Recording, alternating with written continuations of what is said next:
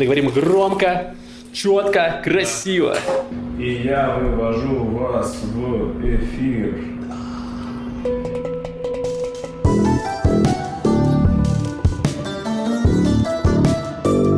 Шалом! Вы слушаете подкаст «Что там у евреев?» Еженедельный подкаст о главных новостях в Израиле и еврейском мире. С вами Макс, Лев и Маша. Привет. Привет. У нас сегодня какое? 15 число, Получается 20.34. Это воскресенье, рабочий день, но у меня выходной. Ты работаешь по воскресеньям, да? Да. А Маша работает, когда хочет. Тоже хорошо. Почему вот из твоих уст это постоянно звучит как Так и наоборот, это завидно. Ну, тебя камень просто? Нет, Нет, это вообще кайф. это восприятие, мне кажется. Да. Мгм. Не, реально кайф. Я тоже хотел работать, когда хочу. А Ладно. когда не хочу, не работать. Э, ладно, ребят, что у вас было интересного за неделю? Ой, ну я на этой неделе, черт меня дернул зарегаться в Яндекс Практикум. Я писал в это для, про это в посте для патронов в пятницу. Но сейчас расскажу, чем, чем закончилось. Сегодня у меня было собеседование Объясни немножко, что такое Яндекс Практикум это ну, обу- обучающие э, семинары от Яндекса Мгм. по дата-аналитике, по питону и прочему. То, что, то, то, где я учусь программировать, грубо говоря. Вот. И там был прикурс, то есть э, предварительный курс, Мгм. который там занимает 20 часов. Я его прошел часов 7, думаю, ну нормально. Подался на их собеседование, сегодня было собеседование, и она мне сказала, тетка, что, грубо говоря, то есть, ну, мы обсудили, как это идет. По сути, как я занимаюсь на, Яндекс- на Яндексе. У них есть курс, я, и там есть задача на кодинг, я Мгм. пишу код. Если код правильный, то он меня пропускает дальше. Если неправильный, я ищу ошибку или спрашиваю это у моих преподов, короче, грубо говоря. Мгм. Но в основном я учусь сам. И это такой курс. И стоит он 45 тысяч шекелей за 10 месяцев. Вот, причем платишь ты, это и к слову о том, что в Израиле все дорого. Так вот, ну, у них есть некая фишка, что ты платишь не сразу, а когда найдешь работу. Но это все еще очень дорого. И Это просто очень, для очень сравнения дорого. с другими курсами... Нет, не, так- не то, что не с другими курсами. Сравнение с этим же курсом Яндекса. Этот же курс Яндекса есть на английском языке в базовом, в их английской версии, да. Он, ну, 45 тысяч долларов, шекель это 14 тысяч долларов. 14 тысяч долларов за за 10 месяцев. Этот же курс в английской версии, это тоже, причем это тоже в английской версии, не на иврите. Но этот же курс в английской версии с английским саппортом стоит 4 тысячи долларов. Этот же курс в России на русском языке стоит 1200 долларов, там 90 тысяч рублей или что-то такое, типа. Вот. И то есть такое ощущение, что Яндекс просто решил, ну, типа... В Израиле такие богатые люди, что не могут заплатить 40 тысяч шекелей за свое обучение. Да, да, да. И то есть я думаю, елки-палки, ну, то есть, смотрите, они предоставляют, кроме курса, еще там некий там местный там менторинг, там что-то там э, помогают с собеседованием и прочим. Мгм. Ну, я бы, если бы у меня был выбор, допустим, за там полторы тысячи долларов в России или за 4 тысячи в Израиле, возможно, я бы решил, что за 4 тысячи долларов в Израиле сделать. Дороже, конечно, в два с половиной раза, но местный э, этот самый решает. Но, блин, 14 тысяч долларов, учитывая, что они отдельно подчеркнули на собеседовании, что упор на самостоятельную работу. Ну, типа... Все просто записали видеоуроки и такие, Да. пожалуйста, вот тебе книга, как говорится, Вот, учи. э, да, да, да, среда для разработки, вот такие дела. Класс. Но я, у меня, у меня будет еще одно с ними собеседование с их финансистами, я скажу, чуваки, Я четыре- переехал в Россию. Нет, 4 тысячи долларов и баста. Вот если да, то если нет, ну вы сами меня потеряли, как бы я ничего не знаю об этом. Вот. Блин, это жестко. Я тоже начал узнавать по поводу учебы, и э, есть э, израильские академии, которые на русском языке учат. Плюс-минус то, что сказал, там есть разные курсы, и там это стоит за 15 месяцев или за 12 месяцев 15 тысяч шекелей. 1300. При этом у вас занятия очные, вы с группой, прямо живой преподаватель, и он тебе может сказать, помочь с ошибками, все, не нужно там общаться с бездуховной машиной. Вот. Э, так что, Маш, что тебе было интересного? Ну, про учебу, так про учебу. Да. Эм, я сегодня заплатила взнос небольшой по сравнению с вашими суммами э, за старт курса, который будет в октябре. Очный курс. Это ты пока так думаешь, что он очный. Ну да, если он будет онлайн, то я не хочу онлайн. Потому что там вообще там мы должны ходить по музеям и коммуницировать с кураторами, с художниками. Это курс по э, кураторству и музеологии. Но- То есть тебя будут учить, как э, делать экскурсии или что конкретно? Что Нет, значит? это скорее про выставки, про э, их концепции, про то, как устроена вообще эм, выставка, условно, как ее делать.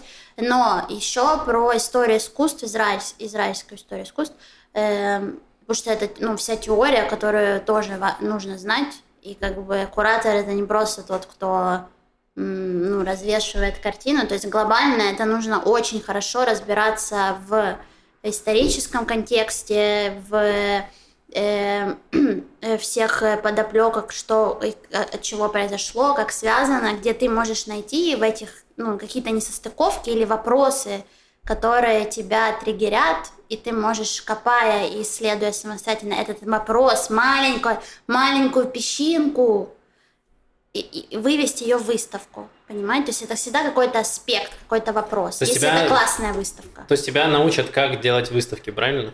Да, и плюс как вот, ну, как в музеях ус- устроено все, то есть какие-то кулуары, там архивы, например, Э, это вот уже то, что к ну, музеологии относится. Так, а есть в музеологии коррупция, мне интересно, вот чтобы там, не знаю, выставку организовать, чтобы повесили картину этого художника, не другого. Ну, мне просто интересно. Это же, ну, это же все Ты для себя спрашиваешь? Не, у меня нет картин. Подрисовываешь, Макс? Да, Эм, Не, ну всегда есть просто имена, которые всегда классно, которые висят на, на выставке. Есть имя, ты Так. всегда будешь висеть на выставке. Так устроен арт-рынок. А если повесить художника? Э, Это акционизм. Или перформанс уже, смотря в какой стране. Э, Ну, там очень мно- много Ну, в общем, понятно. Если вы хотите стать художником, сначала найдите себе имя, а потом все у вас пойдет. Но да, если также, от да. того, ты хочешь просто, ты хочешь продаваться или ты хочешь просто повисеть в классной галерее. Это тоже вопрос. Максим, не должен тебе такой вопрос. Хочешь продаваться или хочешь просто повисеть? Хочу, я не знаю, что я хочу. Но Очень Ну, вот много ты как все давления. художники себя ведешь, и ты определись, какой у тебя Да. запрос к арт-миру, а то ты так никогда не получишь ответ. Это как Mail.ru, Макс. Это тебе говорит будущий куратор. Понял, спасибо, не, ну я просто подумаю скорее, я вряд ли буду куратором, но вся эта кухня мне интересна. Плюс Класс. история искусства от э, ну, института, который специализируется на израильском искусстве, это то, что я тоже хочу, потому что я хочу больше знать. И- Отлично. Представляете, Маша закончит курс куратора, приедет в, приедет в Кейсарию на этот, короче, полигон и такая, «А-ха-ха, я теперь не куратор, а прокуратор иудей. Извините, Боже. теперь у нас вот такие шутки. Хорошие шутки. Поехали каламбуром. Так, ладно. Э, давайте я расскажу немножечко про свою жизнь, коротко. Значит, я, возможно, непонятно, как там все в сумбуре я говорил. Я был в Мэйшехаусе, жил почти три года. Потом я решил съехать. Для того, чтобы съехать с Мэйшехауса, тебе нужно найти туда, куда ты хочешь съехать. То есть жилплощадь. А для меня поиск квартиры в Израиле – это прямо боль из всех щелей, потому что все очень плохо. В Израиле работает с поиском квартир, они очень дорогие. При этом, если, допустим, не знаю, в Украине, когда я искал квартиру, там есть риэлтор, ты приходишь к человеку в агентство, говоришь, мне нужно вот такая вот такие параметры, тебе предлагают квартиры, там некоторые ты смотришь и берешь. А здесь ты сам все ищешь, потом попадаешь на какого-то риэлтора, и ты еще ему доплачиваешь деньги за то, что он вывесил объявление э, на Ячния или куда-нибудь в Facebook. То есть вот такой вот сервис в Израиле работает. Как мне написали в комментариях, что это в Израиле местные риэлторы это паспорту, они просто носят ключи от квартиры, и они просто открывают тебе квартиру и за это берут э, обычно месячную стоимость аренды или там полмесячной стоимости. Вот, короче, все было очень плохо, но мне повезло, я нашел себе девушку, у которой была квартира. Выяснилось, это проще, чем найти себе квартиру, проще найти девушку с квартиры. И вот я жил у нее, и сейчас мы расстались, и теперь мне нужно было искать снова квартиру. И это опять для меня просто второй раунд боли. Но мне снова повезло, вселенная. Я задал запрос вселенную, Маш, И ты как ты нашел не- еще одну девушку с да? Да, я тоже думаю, что не, не стал искать девушку, Эм, как в первый раз. Да. Но она не сработала. Я думаю, сейчас попробовать другой вариант. Видишь, не А, получилось. ладно. Мы не очень долго вместе прожили. И... Вы контракт не подписали, поди. Да, на чеке. Видимо, в этом ошибка, я учту. Вот, в общем, я подал прям э, запрос в вселенную, пожалуйста, дай мне квартиру или убей меня, я не хочу проходить через это снова. И мне повезло, и э, девочка с моей работы, она съезжает со своей квартиры, и э, прям идеально, и я сегодня посмотрел, и сегодня подписал договор, и все, теперь у меня есть жилье. Поздравляю, Максим. Класс. Спасибо большое. Когда заезд? Э, через недельку. Вот. Все очень быстро. Очень, да, очень Да. быстро, и я очень рад, безумно. Это прям гора с плеч. Теперь, наконец-то, могу заняться чем-нибудь. Я еще не понял, чем, но я пойму в Ну, процессе. устрой новоселье. Яндекс практикум. Да. Рабство. Яндекс рабство. жилье и деньги. Сэкономил на квартире и потратил их на Яндекс практику. Или ты расстался и переехал в новую Блин, ну мы не квартиру. должны нам заплатить. Чё? Мы столько пропиарили их на подкасте. Попиарили? Ты уверен, что это Плохой пиар тоже пиар вообще-то. Ну, хорошо. Надо А отправить это им. был плохой пиар? Я не знаю, мне кажется, отличный пиар. Да, очень дорогой курс. Просто я, я не буду за него Так он же не просто так дорогой, Да, наверняка он просто потрясающий и перевернет вашу жизнь. Да. Отправьте, пожалуйста, надо вырезать вот этот кусочек. Я же вырежу этот кусочек, мы отправим Яндекс, попросим. Начнем с новостей коронавируса, как обычно. Значит, что у нас по новостям? Во-первых, одобрили третью прививку, мы, по-моему, в прошлый раз об этом чуть говорили. Сейчас снизили порог для людей, которые могут сейчас сделать себе третью, третий укол. Это люди старше 50 лет. Изначально Беннет даже, наш премьер-министр, хотел снизить это до 40 лет, но ему сказали, давай-ка по чуть-чуть, не будем слишком сильно торопить. Вот сейчас э, ведут до 50 лет, и потом будут потихоньку снижать э, эту возрастную категорию, как это было, когда нам делали первые прививки. Да, То есть- для- медработников сделали даже с 30 лет, по-моему. да, по-моему. да, работники больниц могут привиться э, даже младше. Вот, э, что еще интересного? Значит, у нас все еще там цифры растут по количеству заразившихся, тяжело больным, и пока все плохо. Вот, что еще интересного? Тель-Авивский суд принял решение по поводу иска против работодателя, который не пускал работника, э, не допускал его к работе из-за того, что он не захотел прививаться.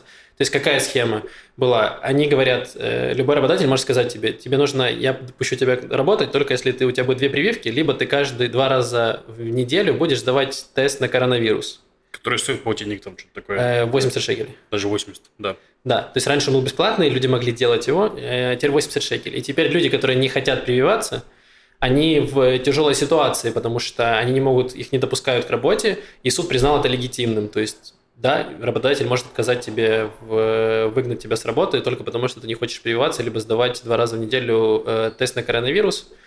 И, в общем-то, где-то это логично, а где-то люди немножко недовольны тем, что Мгм. это наступает на их право не прививаться. Но вот так, вот так живем. И еще... Да, еще там, кстати, ну, Мгм. во-первых, э, на News.ru было большое интервью Гидеона Сара за всю боль вообще, типа, Мгм. в таком духе. Ну и там, разумеется, его спрашивали про коронавирус, и он объяснил, в чем стратегия правительства еще раз. И стратегия правительства в том, что они следят, ну, мы это уже говорили, на самом деле, то есть всем это было понятно, но он- они еще раз прояснили, что следим только за койками. То есть, типа, пока больницы не перегружены, мы нормально.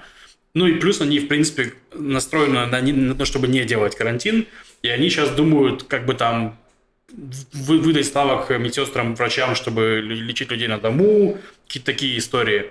Непонятно, как это все будет работать, но вот они к этому стремятся. Но сегодня буквально была новость, что типа больных из центра, то есть из Тель-Авива и окрестностей возили сегодня в Иерусалим, потому что там больше мест в больницах. то А, есть, ну, типа, ого. в таком ключе.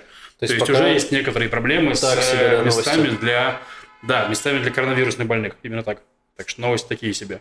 Еще, то есть, я что хотел сказать, что правительство там постоянно в каждой неделе выносит какие-то постановления, типа там, возвращаемся к зеленому стандарту, к фиолетовому стандарту, к серо-буро-малиновому стандарту, к стандарту Принимаем стандарт не болеть коронавирусом. Ну, типа, да, и вот, и вопрос, кто где соблюдает, я вообще не вижу ничего, ну, то есть, ну, я дома сижу, но... У меня дома никто ничего не Да, я проверяет. сижу там вообще без маски, Да, собираюсь там... Я могу разносить коронавирус по всей квартире. И никто за этим не следит. Не, ну и к тому, что в кафе я тоже не вижу, никто меня не спрашивал ни разу никакой мой паспорт, Ну, слушай, я вот ходил красный. недавно э, в Тедер, и там меня попросили. Ну, ну, хорошо. Но они Значит, смотрели, правда, так, знаешь, одним глазом, такие типа... Ну, Да, да, я мог да. любой паспорт любого человека показать, никто там ничего не проверял. Да, ну и вот я буквально вчера, по-моему, прочитал, что мэрия Холона, да я, у у Холона есть паблик свой, короче, в Телеграме, если что, его не я веду. И мэрия Холона там объявила, что мы выделяем там 1500 полицейских на то, чтобы проверять э, количество людей В Холоне помещениях есть и- 1500 полицейских. Я сам охренел, я думал, я там один держу весь колонн на своих плечах. Оказалось, еще есть 1500 полицейских как минимум. Мне Да. кажется, а сколько населения Холона? Тысяч десять? Это Нет, там тысячи? дофига, там 38 или 48, или Ладно. 58, то есть там прям нормально. Нормально. Холон нормальный город, давайте не будем тут. Я помню, лучший У город нас в есть свой булочный завод, так что мы?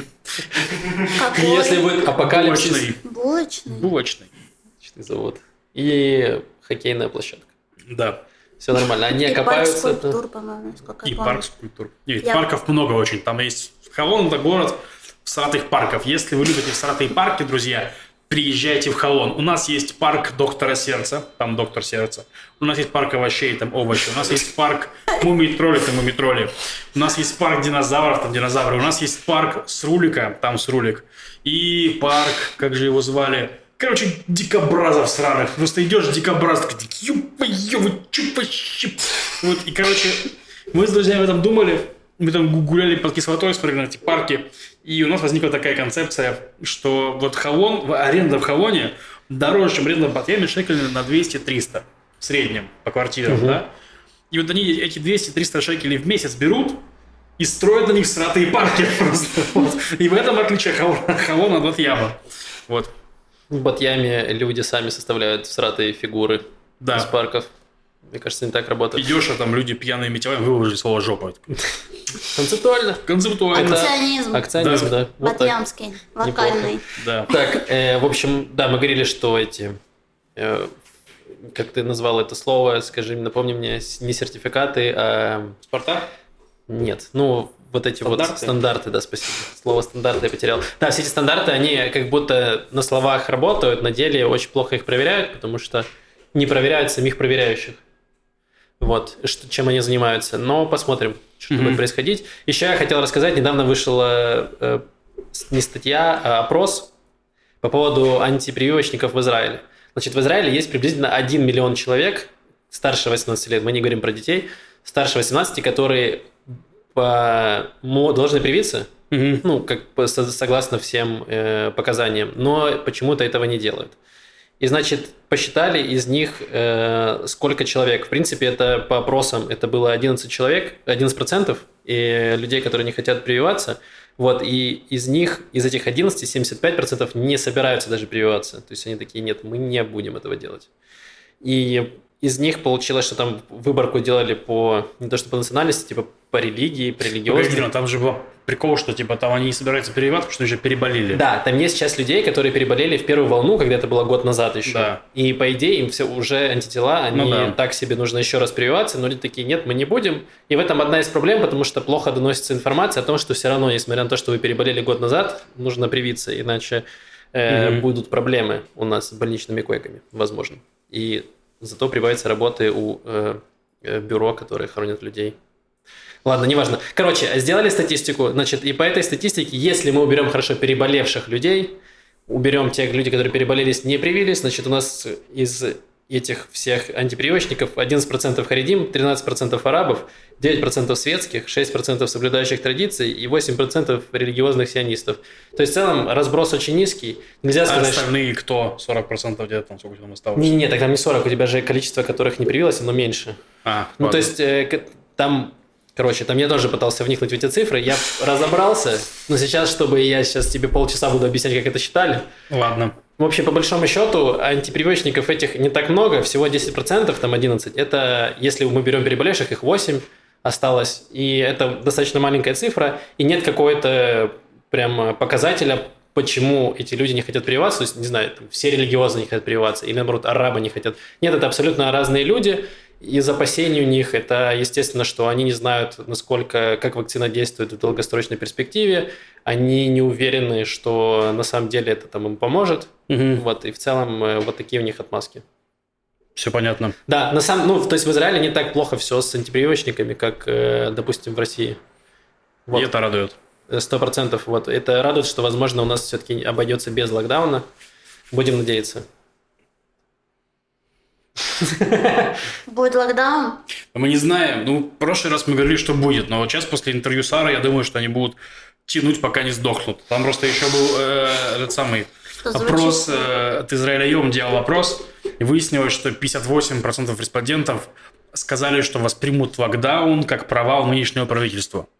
То есть, ну, для них это, у них просто это, они же изначально, Бернет написал книгу, как, как бы побороть эпидемию, угу. ну, и что-то так себе наиболее, если честно. Ну, то есть, в плане, угу. что их стратегия, типа, ну, по минимуму действовать, и там еще есть, ну, это же скандал, ну, то есть, э, журналисты заметили, что многие лидеры коалиции, такие как Ерлапид, Либерман, там прочее, не ходят на заседание кабинета по короне. Ну, потому что там ничего особо ничего не решается. Не ты там не сможешь поблистать. То есть Лапид ездит, открывает э, посольство там в Марокко и прочих странах. Либерман говорит про финансы. То есть, ну и про коронавирус им неохота, как бы, то есть, такому разговаривать. Ну, это уже, да, уже не так актуально. Ну, Много не актуально, в смысле, Ну, все не смотрят на эти цифры такие, Не- типа, «Э, ну- ну, сдохнем. Скорее, тут нет какого-то решения. Ну, то есть ты не можешь сказать, мы сейчас сделаем вот это и поборем коронавирус. Нет. Ну, мне кажется, что, слушай, ну вот они для их э, того, ну, насколько они энергично взялись это все дела, могли бы лучше делать. Реально. То есть, чем они проканались? Они проканались с аэропортом, то есть, ну, типа, что все, Дельту привезли через аэропорт. Это было понятно сразу. Это, это, про это они говорили с самого начала, типа, но вот были какие-то хорошие идеи, типа, разнести по разным э, этим, по разным с э, терминалом аэропорта там людей из красных стран, не из красных стран, но там в итоге это жу- журналистское расследование, что типа люди из красных стран прилетают в терминал, значит, первый, который отдельный, потом они сажаются в шаттл, едут в третий терминал, где все уже прилетают и вместе едут на поезде домой, типа, Да, то есть правда. насколько это Я был свидетелем таких людей, которые так поступали. говна, да, то есть, ну, типа, реально, насколько это плохо отконтролировано и плохо сделано, то есть, ну, Ну, как обычно, ключе. идея хорошая, исполнение э, хромает. Да, И ну, это- я к тому, что вот и они этим можно было сделать много вещей, кроме локдауна, чтобы это лучше работало. Они Ну, этого ничего, не сделали. Они ну, возьмут полицейских из Холона, 1500 человек, и наведут порядок. Да, Там уже да. опытные люди. Да. Все знают, все умеют. Там Мири Регев начал, наехал, значит, на Ликут. Ой, там это вообще... Мири Регев – это э, ликудница. Это такая наш бывший министр культуры. И спорта. который Маша, и спорта, которую Маша ненавидит. За ее... э, за что ты ненавидишь? Э, За то, что она считает, что э, где она видит политическую пропаганду некую, ну, в смысле, там, левого э, крыла или любого другого, которого ей не угодно, Левого. то это не, не считается как искусство. Ну, то есть, что там вот этот фильм, Фокстрот, отстой, э, ужасно антиизраильский, не показывать то, ну, его все равно показывают, как бы, но мне кажется, что министр культуры не может нести такие... В общем, она актив- активно агитировала за то, чтобы вся культура, она была, э, как это, аги- агитировала... Комплементарно Израилю, Да, комплементарно. Израилю, только на это она предлагала выделять деньги, только на такие культурные проекты, а не на то, что могло задавать там какие-то вопросы по поводу того, что Да. происходит, или ставить под сомнение работу Израиля как э, правительства. Да. Ну вот, грубо говоря, Мири Регев, она, кроме этого, известна тем, что она очень ярый сторонник Нетаньягу. То есть там в Ликуде есть прям группа любителей, таких прям ближайших сторонников Нетаньягу. Это Мири Регев, это Микки Зор, такой парень есть, это Ласнат Марк. Они очень громкие. Ахана они- еще. Ах, ах, Амира Хана, да, очень громкие, очень скандальные, и именно им Нетаньягу дает, не да- давал свои места в правительстве. То есть там реально была история, что Гедеон Сар, который против него боролся, значит, на праймерис, занял в итоге праймерис в списке, в списке Ликуда за- занял шестое место, но он не получил никакого поста, ни премьера, ну, ни министра, ничего, то есть вообще ничего не получил, типа, грубо говоря. А всякие там вот Миррегев, Марк и прочее, они получали. Вот, и тут но ситуация была такая, что Нетаньяго был прям сильный лидер, и у него прям не было сомнений. Сейчас, как мы уже говорили в прошлый раз, там есть вопросики с Нетаньягу, с Ликудом, с его будущим и прочим. И Мири Регев дала ин- интервью в газете «Иди- «Идиот Охранот», вот, э, в котором выдала такую вещь, типа, что Ликуду нужно выбирать сефарских лидеров. Типа, что почему за Ликуд голосуют сефарды? Это наши мизрахишные миз- евреи, которые жили в Ираке, которые были изгнаны из э, стран, э, типа, вот, ну, после войны, короче, они были из- изгнаны из, из- из Ирака и таких стран, типа, это вот мизрахи, сефарды и прочее. А у власти в Ликуде постоянно ашкеназы. Типа вот такой вот решил разыграть карту на, на- на- национализма в националистской партии. Вот. И сказала, что если Ликуд не выберет лидера, значит, Сефарда, я сделаю свой Ликурд с Сефардами и шлюхами, и это будет Ликуд 2, и мы вас вот так вот всех нагнем. Не буду ключе. только я. э, Да, добавить, да, ну. да. В таком ключе, короче, такое заявление было. Ну, по сути, это некая борьба предвыборная за там, голоса избирателей и прочих. Она, ну, то есть, грубо говоря, действует на Блин, вот будет угарно, если вообще Ликуд развалится на части. То есть уже часть Ликуда отвалился, когда появилась новая Надежда Сара. Там Так. несколько человек ушло. Ушел, например, его близкий товарищ Элькин. Элькин. Элькин. Ну да. То есть еще пару людей вышло.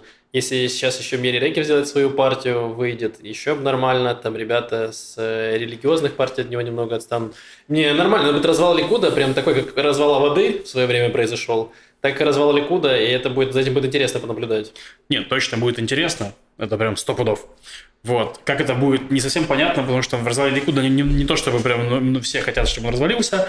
Я думаю, что Мирирегев просто, типа, так, знаешь, бивает клинья такие, типа... что Возможно, вот проверяет Да, реакцию. проверяют, проверяют. Ну, до этого Нир Баркат, это Ашкинас, но это, ну, он э, ликудник, бывший мэр Иерусалима, он считается, он, у него популярность партии, он там около 20%. Но он был достаточно популярный мэр в Да, и, но он тоже не получал при Нетаньяху никаких постов, потому что он сильный лидер. Вот, он делал, короче, в Иерусалиме встречу ликудников, типа «Мое видение будущего», где он их на свой, за свой счет кормил там пончиками, бурякосами и э, кока-колой, рассказывал про свое видение будущего. Ну, сказал, нет, ну, конечно, я за Нетаньягу, но просто, если что, я вижу будущее вот так, с бурякосами и кока-колой. Блин, неплохо. То есть там начинается эта вся такая под, под- ну, под, под- подвижуха То есть они чу- чувствуют, что есть где-то где слабину Нетаньягу дал, можно подсидеть. В какой-то Ну, они- момент занять позицию ну, посильнее. Мне кажется, что они просто... Там нет уверенности, что реально Нетаньягу типа переживет этот период. Просто типа если сейчас коалиция наша многострадальная принимает бюджет на два года, потом еще на два года, и то есть вот она сидит свои три года, условно говоря, то есть, типа, ликудники все это время без постов, без всего, то есть, ну, в таком ключе, э, то, возможно, Нетаньягу уже не сможет там... Плюс еще суды всю там как-то Да, будут, суды повлияют. То есть, возможно, что Нетаньягу просто не сможет собрать всю вот эту свою коалицию. Ну, кстати, да, это прав- э, я думаю, что ты прав, потому что если бюджет таки примут, то э, ну, мантра того, что без Нетаньягу правительство не будет никак, она спадет. То есть люди верят, что, оказывается, без Нетаньягу Израиль живет, и в целом особо ничего не поменялось. Ну, вот он сейчас живет, ну, типа, да, ничего не ну, вот, Ну, я всё. имею в виду в этом, что, ну, типа, ну, какой-то длительный период, не то, Ну, что... да, да, да. Вот, э, так что это будет интересно. Э, нас ждут интересные месяцы, С Флорентина, где... где я жил. где Максим жил, да.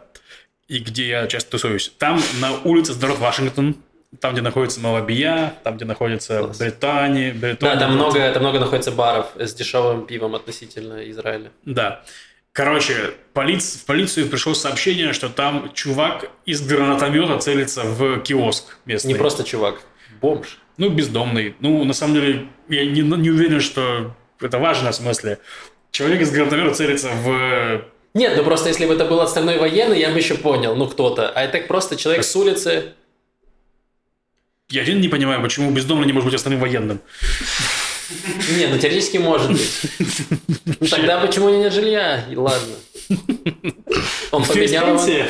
он обменял на гранатомет. Я думаю, что Ладно, да. давай рассказывай Короче, дальше. ну история была, что бездомный человек, хорошо, целился из гранатомета в... э, там то ли, в- то ли в Малавию, в эту, то есть, ну, это типа как э, Бар. ну, барчик маленький такой уличный, то ли в киоск, я не помню точно, там Маколит, э, по-моему, Сергей называется, ну, такой магазин Сергей или Андрей, не помню, или Олег, ну, короче, такой, типа, магазин такой с русскими... Или вообще русским не магазин. Нет, нет, нет, я знаю, что это магазин, потому что там Или это просто человека Олег звали. там Юра подрабатывал в этом магазине, мой друг.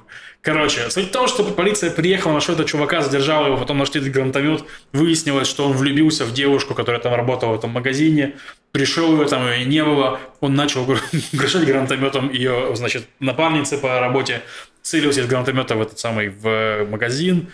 Ну, в итоге, типа, куда там он делал этот гранатомет, а потом нашли. А девушка даже не знала о том, что он ее любит. Вот такая вот грустная история. Это, ну, такая дичь. Ну, то есть, там было написано в новости, что это реально бомж. Ну, то есть, бомж... Не сам, не сам факт. Бомж Бомж не очень хорошее слово, если честно. Говори бездомный, А, Максим. Хорошо, извините, пожалуйста. Бездомный с гранатометом. Да. Вот Типичная только- израильская история, я не понимаю. Очень много У каждого... Пожалуйста, если вы бездомный, у вас есть гранатомет, напишите плюс э, под комментарии. Потому что я не... Ну, типа, для меня это очень странно. Как ты тогда если есть гранатомет? У тебя есть гранатомет, ты можешь занять любую квартиру. Максим, ты что, не помнишь слова Бен-Гуриона, который сказал, что мы станем нормальным государством, когда у нас будет первая своя проститутка и свой бездомный с гранатометом? Было такое.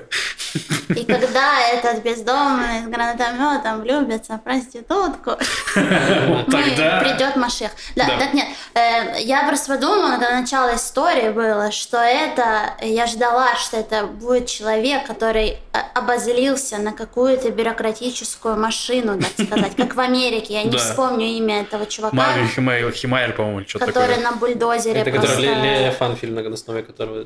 На основе, ос- на основе истории, о котором сняли фильм.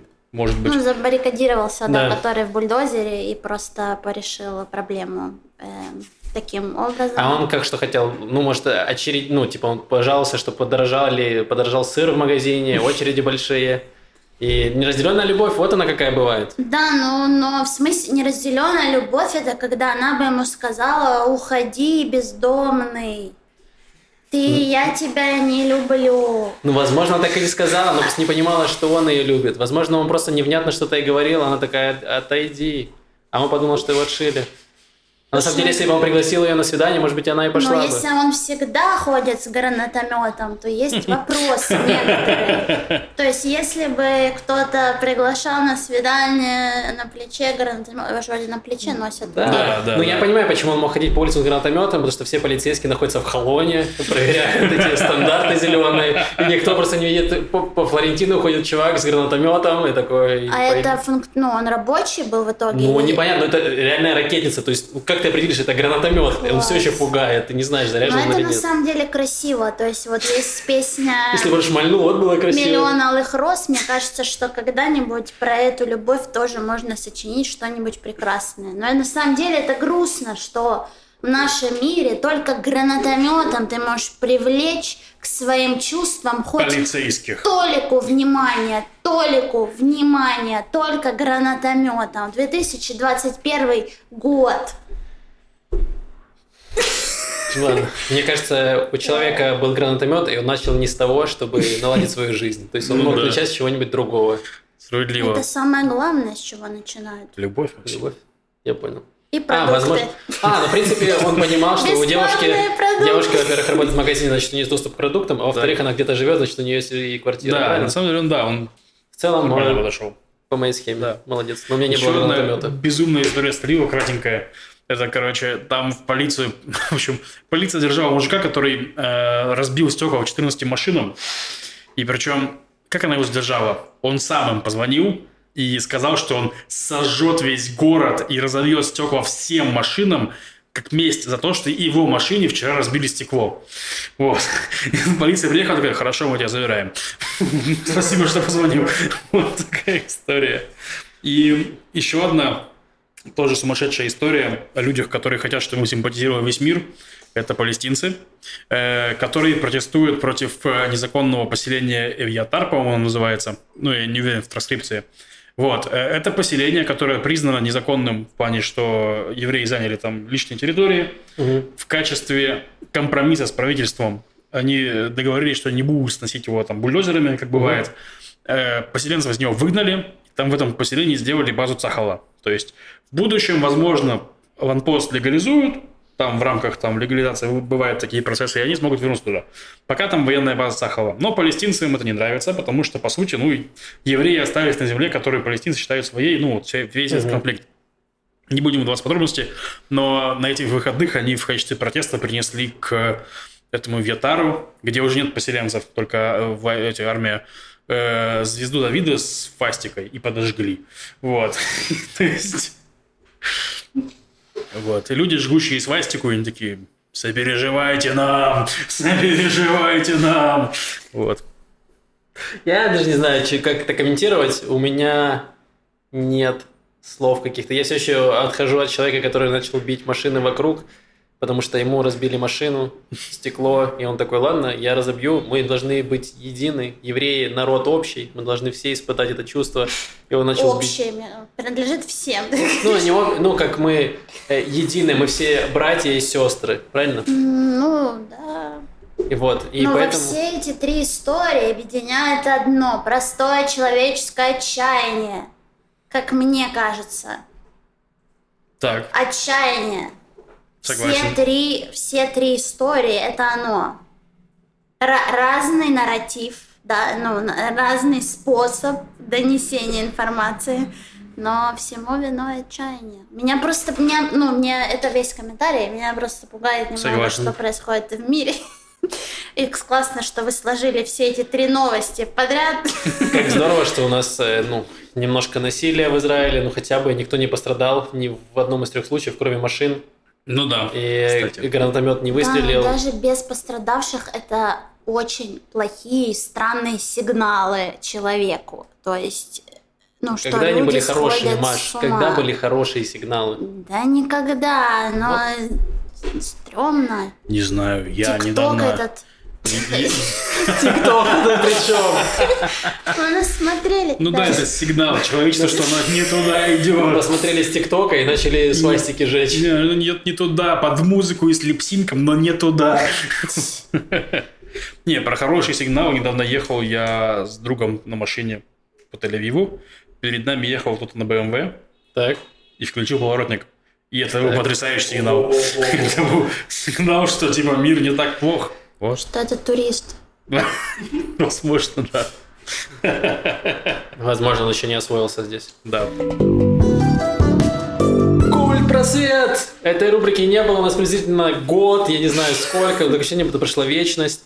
И э, До момента, пока пошла в кинотеатр просто. да, это, кстати, правда. И мы обещали давно, что мы посмотрим фильм «Саблет». Наконец-то мы его посмотрели.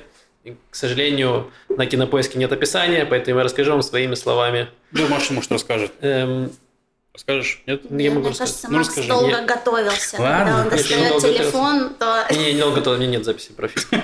Извини. Ладно. Эм, Ну, просто давай. я просто расскажу, что э, по сюжету фильма приезжает из Америки в Тель-Авив, прилетает 50-летний журналист Нью-Йорк Таймс, который пишет блог о путешествиях.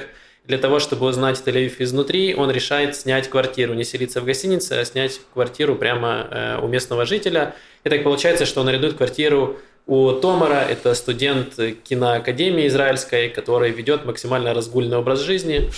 И вот Томар, собственно, показывает ему Тель-Авив, как он его видит. И это, собственно, сама фабула этого сюжета, этого фильма, такой сеттинг. И дальше нам показывают 90 минут э, того, что происходит в Тель-Авиве просто на улицах. Наверное, так Ну, не совсем. Там все-таки есть история. Конфликте, ну, как не конфликте, то есть там, грубо говоря, давайте так откроем карты, что и этот 50-летний журналист Майкл и Мгм. Томер, они типа геи. Ну, Томар, он бисексуал. Ну да, Томер там, да. Вот, Майкл гей, там у него Там есть Макс назвал конфликт. разгульным. Мгм. Да, у Не, него нет, есть... он разгульный не потому, что он бисексуал, а потому что он реально тусуется с разными... Он спит с разными людьми постоянно, и в основном тусуется, употребляет наркотики. И все, в целом нам показали только это. Ну, еще иногда он снимает фильмы для своей учебы. Да. Ладно. Ну, короче, то есть там есть конфликт, во-первых, поколений. То есть то, что 50-летний мужик смотрит на 25-летнего или 20-летнего и перес- ну, вспоминает, как он там вообще, типа, был молодым там и прочее. Есть конфликт про детей, потому что Майкл и его муж там, соответственно, хотят, не хотят завести ребенка. Ну, типа, у них какие-то такие свои, в общем, тер- терки на эту тему. И, конечно, и я, для меня, да, мне кажется, что ты прав в том плане, что это, этот сюжет идет фоном на то, как автор просто показывает Тель-Авив глазами вот этого Томера. Да, и, в принципе, Тель-Авив снят, ну, прикольно, потому что ты видишь все эти улицы, по которым ты сам ходишь. Эм, ну, ты как будто такой, о, это, это улица я знаю, о, это где это место я тоже знаю, вот прикольно. Но и в целом просто показан не то, чтобы там какие-то есть откровения, что-то такое, что мы, можно было удивить человека, который живет здесь. Возможно, для э, людей из-за границы это как-то выглядит немножко, эм, ну, немножко необычно. Ну и в целом, как будто в фильме нет какого-то вывода. То есть, знаете, когда в конце, вот обычно, когда фильм снимают там про журналиста, который пишет историю там туристическую, обычно в конце идет какая-то вот где он пишет статью, и местный герой читает статью, и он начинает рыдать, вот что-то такое от тех слов, которые написали о Тель-Авиве. А тут, в крайнем случае, он единственное, что он сказал, когда он был э, с Томаром в гостях у его мамы в кибуце, что он сказал, что, ну, Тель-Авив, знаете, такой город, эм, ну, такой противоречивый. Он не похож ни на один город на земле, и все. Я такой, ну, спасибо, отличный сценарий, отличный написали текст, это как финальный, э, финальный аккорд, это... Но, мне кажется, просто нет его финальным аккордом, а то, как они потрахались. Да, да, кстати, из, из интересного, что, Что реально... было лишнее, кстати. Я режиссер этого фильма, э, Итан э, Фокс, он открытый гей сам по себе, и актер главный, который сыграл Майкла, он тоже открытый гей. Так. В общем, э, этот фильм максимально, он как раз, там есть и сцены секса и все такого, и он, да, реально вот достаточно такой... эм, Гейский, ты хотел сказать. Я хотел как-то, как-то хотел это повернуть так, что, ну, знаешь, типа, вот люди э, последние были, когда конфликты, говорили, что почему, допустим, черно, э, чернокожих актеров озвучивают э, белые, или, например, почему это инвалидов не играют инвалиды, или почему геев не играют геи. Так вот, в этом фильме все есть. Мгм. Геев играют геи. Я только не знаю, вот э, актер, который играл э, Томара, его, по-моему, зовут Нир и поставьте любую израильскую фамилию. И я не знаю, какого он, э, какой он ориентации, вот, но да, этот фильм снят геями, и, э, в принципе, там вот, ну, достаточно все показано, э, не знаю, не то чтобы там без всякого трэша угара. Не, фильм хорошо снят, мне кажется, то есть и очень классные актеры, мне очень понравились актеры. И Майкл, который старший. Ну, Майкл, на самом деле, это достаточно известный актер, потому что он играет, ну, он снялся в очень многих фильмах mm-hmm. в, в Голливуде. Он обычно актер категории Б, то есть он эпизодические роли играл в сериалах. Он даже в «Сексе в большом городе» снимался. На секундочку. Че, может, как тебе фильм?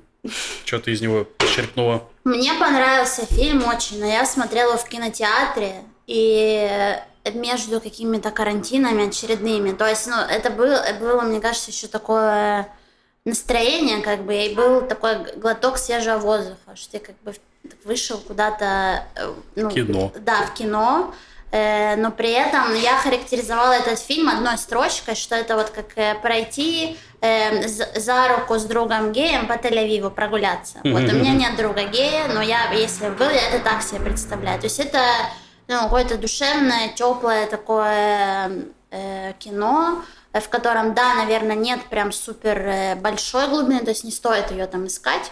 Хотя есть все-таки всякие моменты, то есть, например, про разрыв поколений, да, и про то, что насколько по-разному воспринимает вообще, ну, любовь, близость, отношения, то есть абсолютно по-другому видят это. Это, ну, интересно, как мне показалось, и ну, фильм мне понравился, как бы... Да, и там еще у меня такое замечание было, что ну, вы знаете, этот образ гея из американских э, фильмов там, 90-х годов. Что это мужчина очень опрятный, очень чистоплотный, который прям вот мечта женщин, только он, он не по женщинам. То есть, что вот он прям вот идеальный, сам все, все убирает, все у него прям хорошо, там, наоборот, в таком ключе. И вот Майкл, он как раз такой, а Томер это вот новый, новый тип гея, гей-свинкс, который просто трахает все, что можно, и в таком ключе, то есть вот просто забавно они такие да. встретились. Но я не, вот только сцена их секса, я считаю, что ну, а, это лишнее в фильме было. Под, под, ну, все потому, как... как потому что это был гейский секс? Нет, потому что... Потому как шел сюжет, и вот ну, та да. сцена, когда они там на пляже, например, разговаривали, и он там говорил... Э, про любовь? Про поцелуй, да. чтобы тебе, ну, тебе не хочется просто как, как предаться там, страсти, да, и поцеловать да. человека. И я думала, ну что сто процентов, вот там они в аэропорту, это, ну все, я там уже промотала вперед в голове, э, ну должны вот так поцеловаться или где-то там, и все. То есть там не должно быть вот этой э, близости э, физической. Э, вот. Я и... считаю, чем больше сексуальных сцен, тем лучше даже для мужчины.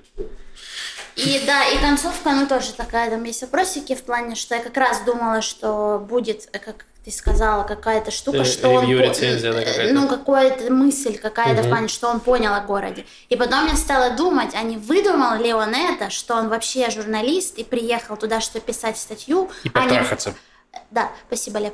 А не просто, ну, сбежал э, от, как бы от мужа, чтобы подумать вообще Нет, о жизни. Нет, потому что, скажем, писатель, тут нашел его книгу, и вообще это сложно подделать, что-то я журналист Нет, то, что он не выдумал, что он писатель. Он а. выдумал именно, что он приехал в Тель-Авив, чтобы написать а. о Тель-Авиве. То есть, что он там как бы... То есть, он не первый раз в Тель-Авиве. Ему, Второй. Да, да mm-hmm. то есть, что это выглядело как будто, может быть, как побег от реальности, mm. которая ждет его там э, с ну, мужем и с, с этим суррогатным э, там, отцовством. Угу. Ну, против этой версии говорит то, насколько он искренне охреневал от квартиры Томера вначале, типа, что она грязная, усранная, там все там ну, некрасиво.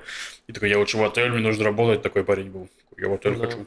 Ну, и на самом деле там прикольно еще в фильме есть э, такая левая повестка, Э, про палестинское, там показаны танцоры, которые там, э, палестинские, немножко э, поднимается эта тема, ну, да. что проблемы э, палестино-израильский конфликт. И еще прикольно было про кражу велосипеда, Томера mm-hmm. ворует велосипед, и он идет в соседний магазин, где эм, черный держит магазин велосипедов, и он находит велосипед и говорит, типа, отдай его. Говорит, нет, это вообще не твой велосипед. Он говорит, нет, это мой. И потом они уходят, и Майкл спрашивает у него, типа, почему ты не вызвал полицию? И он говорит, что если бы я вызвал полицию, то эти чуваки бы, им пришлось бы нанимать адвокатов, и тогда бы пришлось украсть еще 300 велосипедов, чтобы оплатить адвокатов. Поэтому э, в целом это интересная мысль, и, возможно, это имеет тоже э, право на жизнь, ну, какая-то интересная концепция. Черт его знает тему концепции Вот права на жизнь. так думали те, кто стекла бьют. Если, блин, мы Возможно. разобьем ему, он же потом разобьет еще 30 машинам. Давайте не будем. Это реально, это вот на Хорошая заметку. мысль. Давайте не будем бить. Это как pay it forward. Ну, Да, в какой-то... да. Но, кстати, танец, он реально существует. То есть есть э, и танец, э, но это не Батшева. Ну, блин, это тяжело вспомнить. Но там, там танцуют, это как раз э, э, два парня там танцуют. Араб и... и... Нет, там парень с девушкой в фильме. В фильме, да. А, А, окей. есть именно вот э, существующая постановка, э, там танцует араб и израильтянин, еврей. Вот, и у них как раз вот то, что ты говоришь про левую повестку, то есть в танце, как, как взаимоотношения выстраиваются, но больше в фильме это было показано про взаимоотношения, ну, любовные, как пары, Мгм, скорее, пары, которые разной национальности. А в, вот у чуваков это было больше про именно, ну, политические, про... Мгм. Ладно, последний, последний пункт, которого я поржал, смешная ситуация была, когда э, Майкл общался с э, Томаром и подруга, которая к нему пришла, и они сказали, что они хотят поехать в Берлин.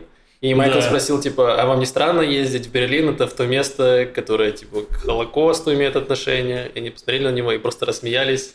Ты чё, Берлин, это клево, там тусовки! Берлин вообще зашибись. Да, Да. и это вот э, тоже иногда позиция, с которой люди, которые живут не в Израиле, они не понимают не совсем, как э, место относится к Холокосту, к истории, к этому, и поэтому для них вполне резонный вопрос, что вы так хотите в Германию, серьезно, там же, ну, оттуда ребята ваших предков еще там 70 лет назад э, жгли вообще-то. Не знаю, даже когда в Вене была, и вот первая на Airbnb меня принимала хозяйка, и первое, что она сделала, это извинилась за то, что Австрия сделала с евреями. А вот она решила с этого начать диалог, и, наверное, думала, что я не заеду, если она не извинится, или, знаете, как чувство с каким-то вампиром, что пока не, не, не, ну, не пригласят, знаешь, тебя Ладно, давайте, давайте последнее тогда скажем по фильму. Э, Как вам, как фильм, вот просто. Фильм нормальный на один раз, ничего в нем нет особенного. Если вдруг вы не живете в Израиле, это прикольно немножко посмотреть, как выглядит Тель-Авив, и чуть-чуть буквально вот там полтора часа посмотреть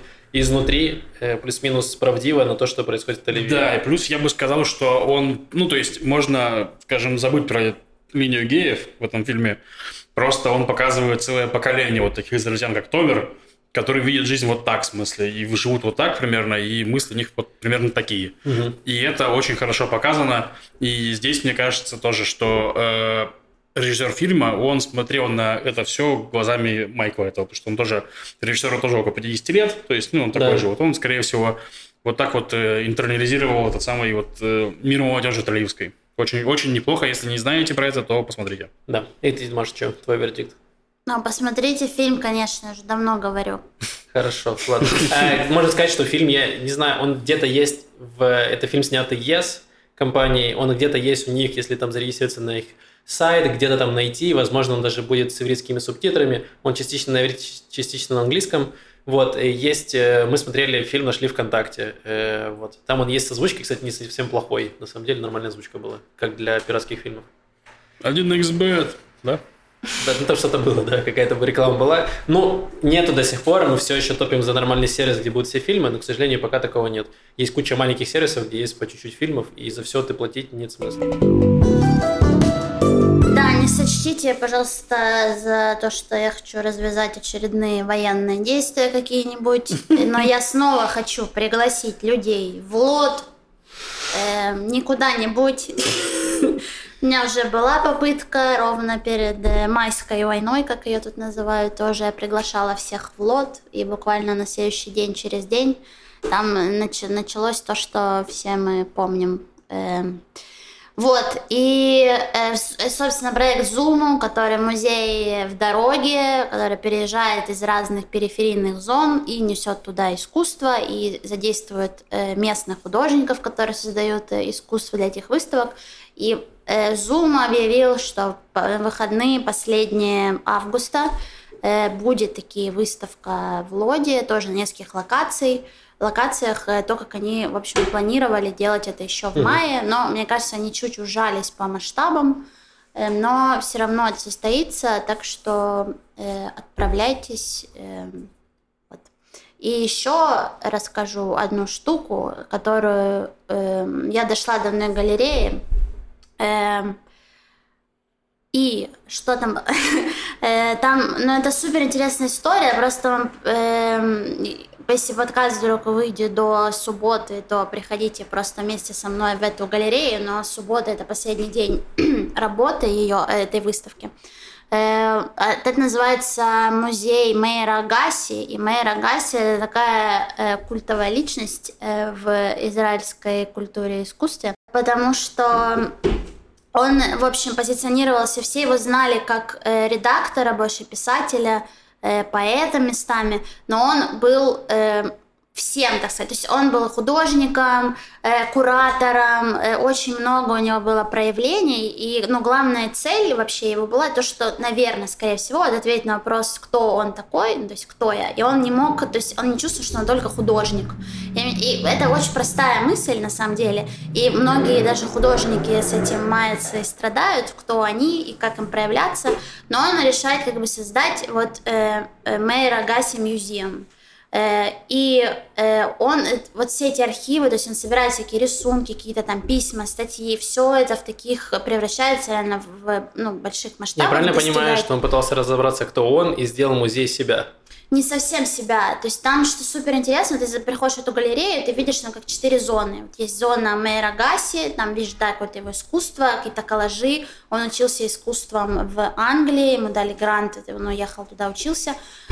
Потом есть зоны э, э, там Сюзан Липски, то есть такие, кто это, или там Мо Крамер, такие, кто это, и ты, ты начинаешь считать про этих людей, это вроде какие-то художники, думаешь, окей, та-та-та, но потом, если, ну, я копнула глубже, стала все читать, э, это люди, которых он выдумал, он, mm. он выдумал э, людей, которые имели разные проявления, и но то искусство, которое они делали, это соз, ну, создал Мейра Гаси. То есть mm-hmm. это, ну, он как бы, он, э, знаешь, меняет правила игры Под псевдонимом вообще. разным, да, делал? Э, это, это не псевдонимы, это как отдельные художники, это отдельные его проявления. А, и никто не знал, что это он? Не-не, он, э, вот он как бы он создавал этот архив, да, назовем его так, и у него был огромный интерес к outsider art, это называется, вообще это моя любимая тема просто. Это вот те художники, которые самоучки, и которые не связаны с какими арт-институциями и так далее, которые чаще всего становятся известны миру после своей смерти. Потому что заходят к ним домой, а там, о, господи, куча... Ничего себе, картина да, там куча искусства, всякие, вот, и начинаю, ну, не знаю, кто смотрел фильм «В поисках Вивиан Майер», которая фотографом, нянькой была, и она просто фотографировала для себя, и там студент нашел ее коробки с фотографиями, просто выброшенные, начал там копаться. Кто-то купил ее коробку на аукционе, тоже не... Mm-hmm. Э, и, ну, и ты разматываешь целую жизнь, как бы потом. Но если в этом... Э, вот есть... Ну, я просто сейчас вспомнила в моим черто, чертогах разума э, фильм э, «В поисках Вивиан Майер», один из таких примеров. Ну, в общем, он имел большой интерес к э, outsider art, и причем, что он сам-то не был outsider art, он, уч, он учился искусству, он писал про искусство, mm-hmm. то есть он не являлся вот этим э, героем э, того, к чему его влекло. Но, в общем, это очень сама по себе интересная история как таковая. Э, главная мысль, что есть э, все, все вот эти его работы, они находятся в Эйнхарот, это вот деревня художников, э, кто тоже, может, слышал. И вот на э, два куратора привезли в Тель-Авив там вот, ну, э, маленькую часть этого всего архива. И вот она э, в экспозиции лобби Тель-Авив, прям море-галерея есть такая. И я туда буду делать арт-прогулку в субботу, вероятно, э, где я расскажу э, все, всю вообще эту историю, которая, мне кажется, очень интересная и э, ну да, его вклад и вообще диалог с художниками мировыми, которые он строил, там, э, не знаю, у него отсылки там ко всем есть, разным личностям, э, клиентам какой-нибудь, и плюс к писателям, Кавка, не знаю, куча. Ну, вообще это все как-то связано и супер интересно. Э, просто э, погуглите, да, не знаю, или сходите на выставку. Да. Или лучше съездите сразу в Вейнхарот, то есть если вы в Тель-Авиве не застанете, в Вайнхороде там ну, должна быть полная экспозиция, насколько я понимаю. Вот. Долго, да, что-то моя мысль. Нормально, нормально. Хотелось... Интересно. Было интересно. Да. Повтори еще раз имя чувака. Мэйр Агаси. Мэйр Агаси. Да, не факт, что у нас подкаст выйдет до субботы, но те, кто слушают сейчас в онлайне, и наши патроны Что, до субботы точно выйдет? узнали это. Ну, до субботы он выйдет до субботы, но не, не- люди не успеют. Такие, о, господи, бежим к Маше. Не успеют. Суббота утром, да. Да, да, но если вы подписаны на нас на Патреоне, то у вас есть э, ранний доступ еще к не совсем отредактированной версии, но зато ее можно услышать сразу. Да. Вот тогда вы сможете прям заранее узнать о выставках, про которые говорит Маша, и успеть на них сходить. Это вот такой бонус еще. А еще 10 человек нас сейчас слушают онлайн во время записи. Да, Вот. вот. 10 человек, которые нас слушают онлайн во время записи, могут тоже пойти в субботу. Спасибо всем патронам, которые на нас подписались, поддерживают нас. Спасибо вам огромное. Вы можете также это сделать, пройти по ссылке в описании. Patreon, выбрать э, план, который вам подходит, и поддержать нас. Очень приятно. И спасибо всем, э, кто нас э, подписывает и комментирует. И у нас есть обратная форма, где вы можете писать вопросы. И сейчас Лев зачитает вопросы, которые нам пришли. Да, там есть несколько вопросов. Здравствуйте. Скажите свое мнение о скандале на Олимпиаде между русской и израильской гимнастикой, гимнасткой. Как думаете, Израиль честно получил золото, или это Россия так, или России так вставляет палки в колеса? Но мы подробно обсудили в прошлый раз. Давайте вкратце скажем. Не, ну мы можем, э, как толком у нас вывода не было, но сложно сказать, весь спорт можно всегда найти там теорию заговора, что кто-то Ну, кого-то там э, тем- недолюбливает и все такое. Но, в принципе, не то, чтобы я сопереживал вообще России, потому что Да. не золота, как бы вообще плевать, честно говоря. Вот. И мне кажется, что, возможно, где-то там чуть-чуть было предвзято, но не- нельзя сказать, что это прям засудили, прямо вот так вот с вилами идти, засудили. Там везде можно было придраться. Художественная гимнастика – это очень вид спорта, которого нет четких параметров. То есть это не футбол, кто больше забил голов, тот и победил. Там все очень условно и на усмотрение э, судьи. Вот. Так что Ни одного причем. 12, да. Поэтому очень сложно сказать. Я думаю, что в целом все нормально, просто очень странно, как реагируют какие-то ура-патриоты за Олимпиаду, при этом после этого через неделю все это забывают. То есть уже никто об этом не Ну, помнит. просто в спорте важно и проигрывать тоже. И плюс, э, ну, а- а- один из тех э, эм, аргументов, что человек, который, ну, как я это говорила, уже уронил ленту, не может выиграть Олимпиаду, получить золотую медаль, он абсурдный, потому что есть критерии, и в художественной гимнастике тоже есть набор критериев. И я именно читала вот аналитику, которая рассматривает э, дисциплину эту именно со стороны техники. И многие тоже какие-то там и российские тренера, они сказали, что ну да, там на э, какую-то долю, но у нее, у э, Ашрам, у нее была сложнее просто программа. И все, да, она обогнала ее на чуть-чуть, но э, так бывает, нужно с этим смириться. Она достаточно долго занимала второе место. Естественно, это не то, чтобы, блин, вот она долго второе, надо дать ей первое. Но мне кажется, что занимая долго второе, может быть, ты делаешь какие-то выводы, чтобы в какой-то Мгм. момент наконец-то занять первое. Ну да, можно сказать, что это не случайность, то есть это реальная конкуренция, и так бывает, что кто-то в в этом Да. побеждает, а кто-то нет. Но для себя еще жду видео, потому что, ну, и как бы я не эксперт, но я люблю смотреть художественную гимнастику, и мне, конечно, очень хочется посмотреть э, видео, как бы... Да есть эти... Э, Я- Ну, да, в общем, кидайте. Но э, два видео, где те же, э, та уверенно роняет э, ленточку, я уже посмотрела. Э, там, где она занимала первые места, да, то, что, ну, подтверждает э, то, что аргумент э, про то, что нельзя выиграть, если ты роняешь ленту, он не- не- неправильный. Это не так устроено там внутри. Короче, я считаю, что фанаты гимнастики, бог вам судья, какой-то бред. Ладно, извините. Короче, Максим прав. Гимнастика – это не бег, где ты первый или не первый, где есть таймер, там меньше спорных ситуаций. Гимнастика – это вещь, которая, ну, дисциплина, которую оценивают судьи коллегиальным решением. Они решают, сколько баллов получит спортсмен. Я не верю в то, что все 12 судей сговорились, чтобы поднасрать России. В это я не верю. То, что какие-то судьи могут россиян не любить за их отношения с допингом, за их политику, за то, как они там вообще себя ведут, ну, в смысле, и чиновники и прочее, может быть. Могло ли это сказаться на оценке? Могло. Но я не думаю, что это заговор. То есть, ну, типа, вот, так, такое у меня мнение. Если честно, мне плевать, я в шоке с того, на- насколько всем не плевать. Да, и я тоже. Короче, дальше. Прошел слух, что Россия скоро будет оранжевой страной. Оранжевое небо, оранжевое море. Скорее красной страной, Россия. если вы Да. понимаете, о чем. И тех, у кого есть российский паспорт, будут пускать. Слышали об этом? Что думаете, это правда? Неправда. Я скажу вам почему. Потому что Россия стала красной в июне, в начале июня. Даже в мае, мне кажется. Ну, в конце А, в- мая. Я, да, я в в России начале был июня, тогда. да.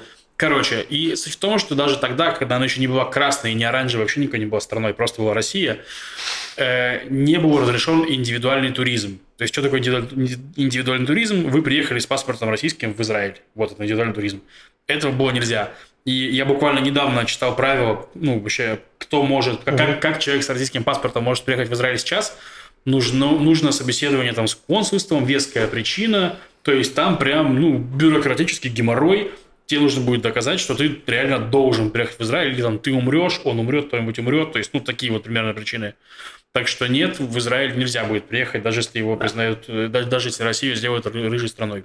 Для начала должны признать э, прививку российскую, чтобы она котировалась здесь, тогда, возможно, эти критерии будут какие-то, что если вы вакцинированы, сдадите тест, отсидите карантин, тогда вас пустят. Ну, в общем, какие-то условия может быть, но это пока дела будущих. Да, да. Ну, то Будущего. есть, то, что я сказал, это относительно того ситуации, как сейчас. Если они за- завтра что-нибудь новое примут, конечно, может быть, можно будет. Но пока На предпосылок 15 к этому... число вот ситуация Да, такая. предпосылок к этому нету. Третий вопрос. Привет. Спасибо вам за вашу работу, очень приятно вас слушать. Спасибо. Спасибо. Спасибо. Хотелось бы узнать больше про жизнь негалактических евреев в Израиле. Есть ли притеснения и встречались ли вы с плохим отношением к себе по этому поводу? Или подобные вопросы, еврейка или мама, в каком положении это еврей, откуда считается плохим тоном, и никто об этом обычно не спрашивает. Или тут сильно зависит от религиозности человека и может быть место проживания. Ну, мне кажется, э, наш слушатель сам ответил на свой вопрос в конце. Ну, это Мне правда, кажется, конечно, что да. сильно зависит. Но ну, я, я скажу так. Я не знаю, меня кто-то где-то, наверное, спрашивал, когда еще на массе был, там, кто, что, где еврей. Мне плевать на мнение людей про меня, поэтому в основном, поэтому, ну, почти всех. Поэтому, типа, если человек будет про меня хуже думать, что, типа, э, он, я, я, я, типа, не еврей, ну, ему же хуже будет. Ну, в смысле, мир придумал мной, ну, серьезно, какого черта? Ну, меня единственное спрашивали, это местные израильтяне, когда они просто, ну, им было интересно, э, кто я, зачем я приехал в Израиль, просто как, как это работает с тем, потому что они не знают. Люди, которые здесь родились, они местные, то есть они не выходцы, там, не знаю, Советского Союза, они не очень понимают, как работает Алия, эта система, поэтому было интересно узнать. Я не слышал какого-то осуждения с их стороны, что вот я типа не кошерный еврей и все такое, зачем я вообще здесь оказался. Но я слышал истории, когда, да, люди, лю- когда спрашивали, что он там какой-то внук еврея, говорили, а зачем ты вообще приехал в Израиль? То есть это очень сильно зависит от э, шизанутости самого Не, ну человека, да, он там, допустим, в Телеграме мне там говорили, что, то есть, ну, условно говоря, я занимаю позиции там какие-то часто против там агрессивных действий на территориях, против агрессивных действий против палестинцев и прочее, то есть, ну, в таком ключе. Э, Меня говорят, мол, а что ты сам-то приехал по национальному закону, типа, а национализм не поддерживаешь.